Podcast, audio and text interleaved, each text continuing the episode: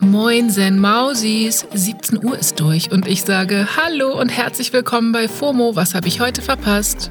Es ist Freitag, der 10. Februar 2023. Mein Name ist Asmin Polat und ich trenne sogar den Müll im Papierkorb auf dem Desktop. Heute geht es um Englisch als Amtssprache und Hosentaschen-Joints, Rihannas Vorbereitungen auf den Super Bowl und es gibt eine neue Ausgabe von Do Yourself a Favor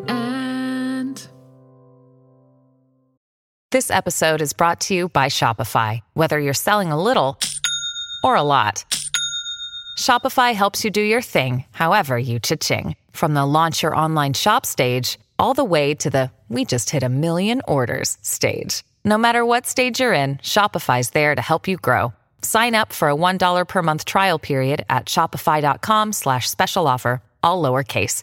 That's shopify.com slash special offer. Wie immer sind die Feeds voll, deswegen kommt hier der ultimativ schnelle Timeline Recap. Ja, in der Türkei und Syrien sind die Rettungsarbeiten nach den Erdbeben weiter im Gang. Es werden immer noch Menschen lebend geborgen, auch an Tag 5. Wenn ihr spenden wollt, findet ihr die Links nochmal in den Show Notes und, wie gesagt, sucht gerne das Gespräch mit euren Mitmenschen und fragt, was ihr tun könnt. In der Ukraine wurde landesweit Luftalarm ausgerufen. Die Menschen wurden aufgefordert, Schutzräume aufzusuchen. Russische Raketen und Drohnen haben offenbar die Infrastruktur angegriffen. Auch das Stromnetz ist ausgefallen, heißt es. Aus Kiew wurden Explosionen gemeldet. Die Flugabwehr ist im Einsatz. Wir halten euch dazu natürlich auf dem Laufenden. Jo, falls ihr noch eine kleine Reise nach Amsterdam geplant habt, packt den Joint weg, Mensch. Ab Mitte Mai ist dort nämlich das Kiffen auf offener Straße verboten. Ja, die AnwohnerInnen beschweren sich nämlich schon seit Jahren über gröhlende Touristenmassen. Es hat wohl auch immer mehr Straftaten gegeben und deswegen musste die Stadtverwaltung in Amsterdam jetzt mal durchgreifen in Sachen einen durchziehen. Das Verbot ist Teil von einem größeren Paket an Maßnahmen. Im Rotlichtviertel zum Beispiel darf bald Alkohol ab 16 Uhr auch nicht mehr verkauft werden. Also Joints in die Hosentasche. Oder eventuell gleich ganz lassen, ist eh besser.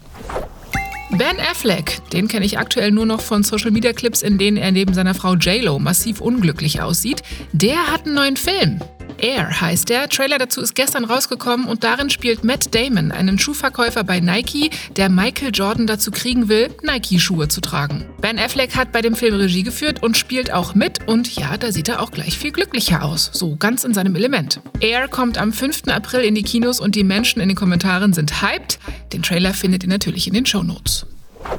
Last but not least, News aus Germany. Die FDP möchte, dass Englisch die zweite Verwaltungssprache in Deutschland wird, also zum Beispiel in Behörden Pflicht wird. Damit wollen sie unter anderem den Fachkräftemangel angehen, damit auch englischsprachige BewerberInnen in Behörden und Verwaltungen arbeiten können. Da gab es natürlich schon Widerstand in anderen Parteien. What else is new? Der FDP-Generalsekretär Bijan Girsaray hat gesagt, wer Englisch spricht, darf nicht an deutschen Behörden scheitern. Tja, good luck and don't fuck it up.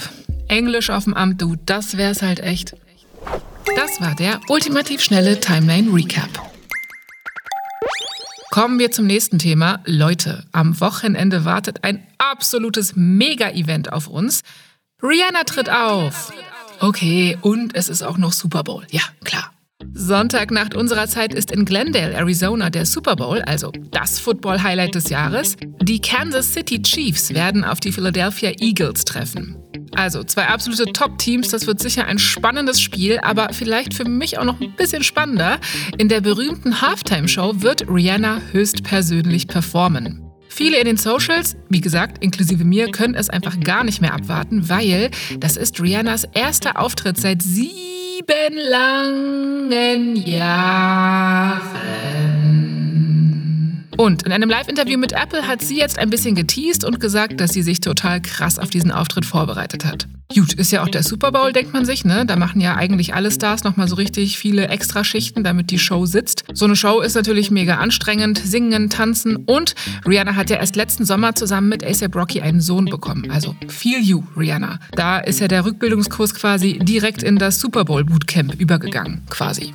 Was jetzt natürlich trotzdem alle noch wissen wollen, ist, welche Songs wird sie spielen? Die Halftime-Show geht insgesamt 13 Minuten. Da passen nicht alle Songs rein, da müssen wir realistisch sein. Die Frau hatte ja einen Bob nach dem anderen über die Jahre. Tja, das war auch für Rihanna eine schwere Entscheidung, meinte sie im Interview. Sie und ihr Team sind inzwischen bei der 39. Version von der Setliste angekommen. Nochmal.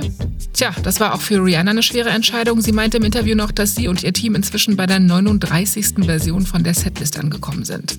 Aber sie hat versprochen, dass sie mit ihrem Auftritt ihre gesamte Musikkarriere musikalisch durchfeiern wird. Wir sind gespannt. Ich möchte auf jeden Fall Man Down drin haben.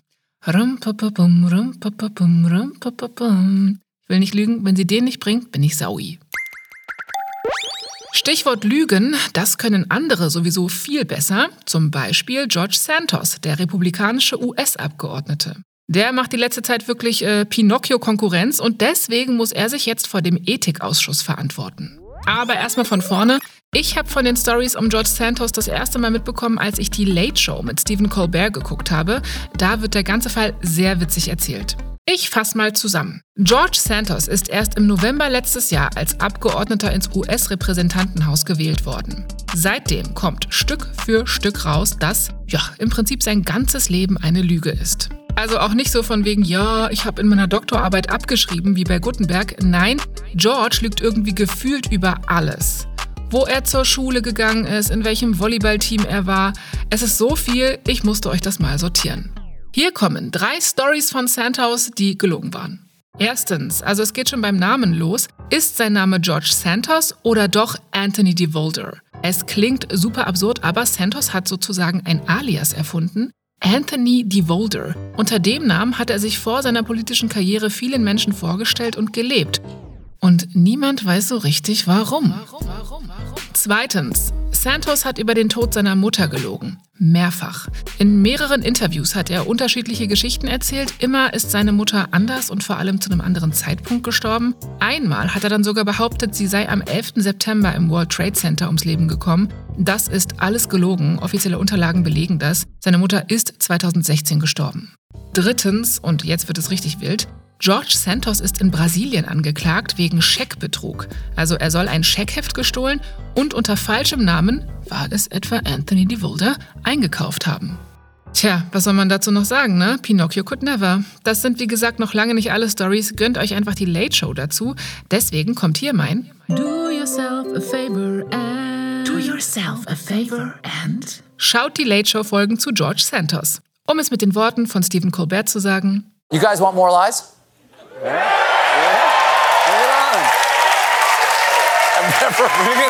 never, asked that question before. well, you're in luck. Jo, ich verlinke euch ein paar Highlights in den Show Notes. Den Rest findet ihr auf dem YouTube-Kanal von der Show.